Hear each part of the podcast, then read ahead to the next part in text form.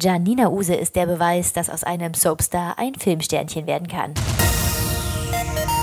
Dieses Jahr hätten wir sie gleich dreimal im Kino sehen können, wäre die Pandemie nicht dazwischen gekommen. Die ersten beiden Filme Betonrausch und Berlin Berlin sind nun bei Netflix zu finden.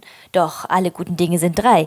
Die Komödie Es ist zu deinem Besten hat es ins Kino geschafft. Interessanterweise ist die Brautthematik in allen drei Filmen sehr präsent. Wir haben uns über den Film unterhalten und sie hat mir verraten, warum Hochzeiten gerade genau ihr Ding sind. Das war erstmal Betonrausch, wo mir gerade einfällt, wo ich ja auch eine Braut gespielt habe. Dann war es äh, Berlin Berlin, wo es natürlich um die andere Braut irgendwie geht und hier in dem gleich dreimal äh, vorm Altar und äh, Gott sei Dank hat es dann beim letzten Mal Halleluja geklappt es ist tatsächlich, glaube ich, einfach äh, die Zeit der Frau, wo man sich mit solchen Themen irgendwie befasst. Ich privat ja auch ein Stück weit. Dementsprechend äh, ist das voll mein Thema, dieses äh, Hochzeitsding. Ein Mädchentraum ist es ja immer, Hochzeitskleider anzuprobieren. Für Es ist zu deinem Besten hast du sogar drei verschiedene getragen. War das eher so ein freudiger Moment, wenn du so ein schönes Kleid anhast, vor allem auch wenn du dich ja gerade privat damit beschäftigst? Oder ist es so ein Kostüm wie alle anderen auch? Ich muss sagen, als wir Es ist zu deinem Besten gedreht haben, das war ja genau vor einem Jahr, September, Oktober, war das kurz vor meiner eigenen Hochzeit und es war sehr deprimierend, dass ich mein eigenes Hochzeitskleid noch nicht mal hatte und ich mit der Kostümbildnerin von diesem Film losgezogen bin und äh, Rollenkleider gesucht habe.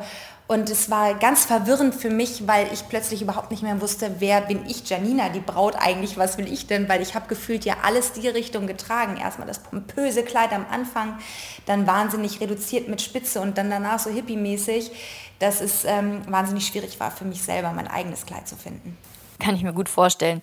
Wiederum hattest du so auch die Chance, ganz viele Kleider anprobieren zu dürfen und genau das zu finden, was für dich das Richtige ist. Das stimmt, das ist wahr. Und im Endeffekt war auch alles perfekt. Ich glaube, für den Film war das sehr passend zu den jeweiligen Phasen und zu den unterschiedlichen Anlässen waren die Kleider mega passend und für mich privat hat dann Gott sei Dank auch alles noch hingehauen. Fanden deine Eltern den Schwiegersohn eigentlich gleich nett oder wollten sie ihn anfangs auch loswerden? Nee, Gott sei Dank nicht. Gott sei Dank war da gleich, ach Mensch, das ist ein netter Typ, den kannst du behalten. Ich sag Dankeschön. Mal ehrlich, wie viel Einfluss haben Eltern denn überhaupt noch? Das ist eine interessante Frage, weil ich schon sagen muss, dass mir die Meinung meiner Eltern sehr wichtig ist, obwohl es das vielleicht manchmal auch gar nicht sollte, weil man ja ein eigenbestimmter Mensch sein möchte. Aber meine ähm, Eltern und gerade meine Mutter hat mich sehr, sehr geprägt und dementsprechend ist mir das sehr wichtig, was sie denkt. Und wenn meine Mutter ein Veto einlegen würde, würde ich die Beziehung wirklich nochmal stark überdenken. Ob ich sie deswegen gehen lassen würde, sei mal dahingestellt, aber auf jeden Fall hat ihr Wort sehr viel Einfluss auf mich. Wie war denn der schlimmste Freund, den du mal zu Hause angeschleppt hast? Tatsächlich waren da nicht so viele. Von daher äh, waren die alle recht cool, muss ich sagen. Ich hatte da keinen Fehltritt.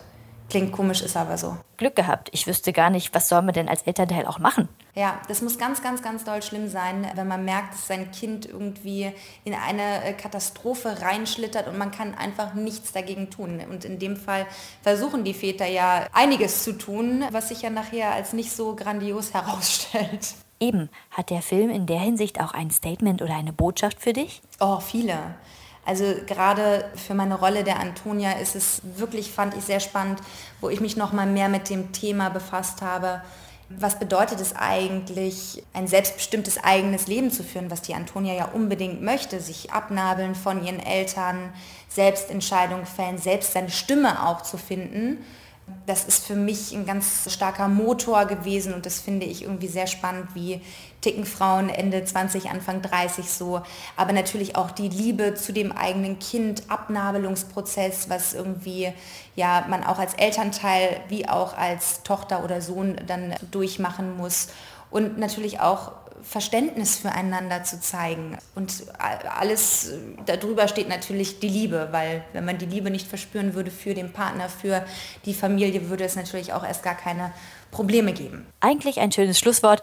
Eine Frage habe ich aber noch. Sehen wir dich demnächst nochmal irgendwo als Braut? Gott, ich hoffe nicht. Also ich glaube, das reicht jetzt auch mit äh, dem tollen Film, wo ich ja, wie gesagt, dreimal die Braut spielen durfte. Nee, ansonsten war es das jetzt erstmal. Janina Use bei Fufis, Film und Fernsehen in Serie. 2020 war sie in drei großen deutschen Filmen zu sehen. Der aktuellste heißt Es ist zu deinem Besten.